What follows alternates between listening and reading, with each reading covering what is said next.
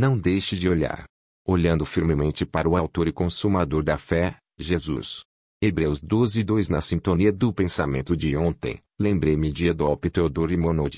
Falecido em 1856, aos 64 anos, foi considerado o principal pregador protestante da França no século XIX.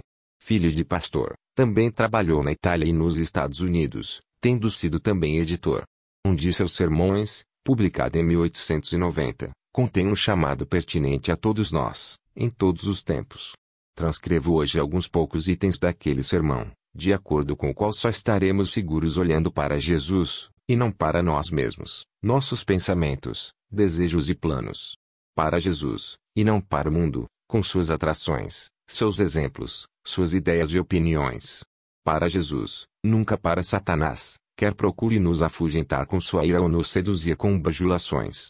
Vírgula olhando para Jesus, e não para nossos irmãos. Nem mesmo para os melhores e mais amados entre eles. Se seguirmos um homem, corremos o risco de perder o caminho, mas se seguirmos a Jesus, nunca nos extraviaremos. Olhando para Jesus, e não para nossos irmãos. Nem mesmo para os melhores e mais amados entre eles. Se seguirmos um homem, corremos o risco de perder o caminho, mas se seguirmos a Jesus, nunca nos extraviaremos.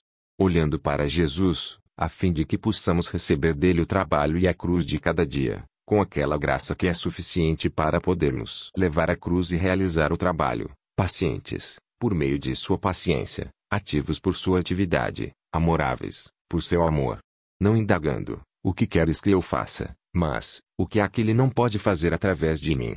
Vírgula olhando para Jesus, e não para as profundezas do pesar que sentimos por nossos pecados, nem para o grau de humilhação que eles produzem em nós.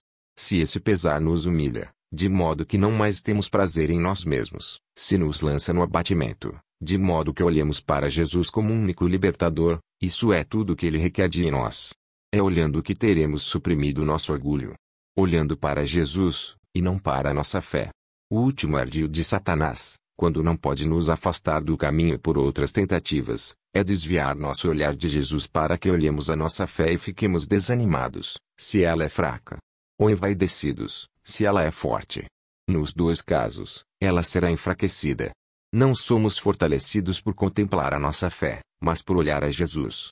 Olhando para Jesus, de modo que a bendita esperança de sua vinda nos dê ânimo para viver sem murmurações e morrer sem queixas, quando chegar o dia em que tivermos de enfrentar o último inimigo a quem ele já venceu por nós e quem venceremos por meio dele Ministri, Ju 1979, página 6, 7. Escrito por Zinaldo A. Santos.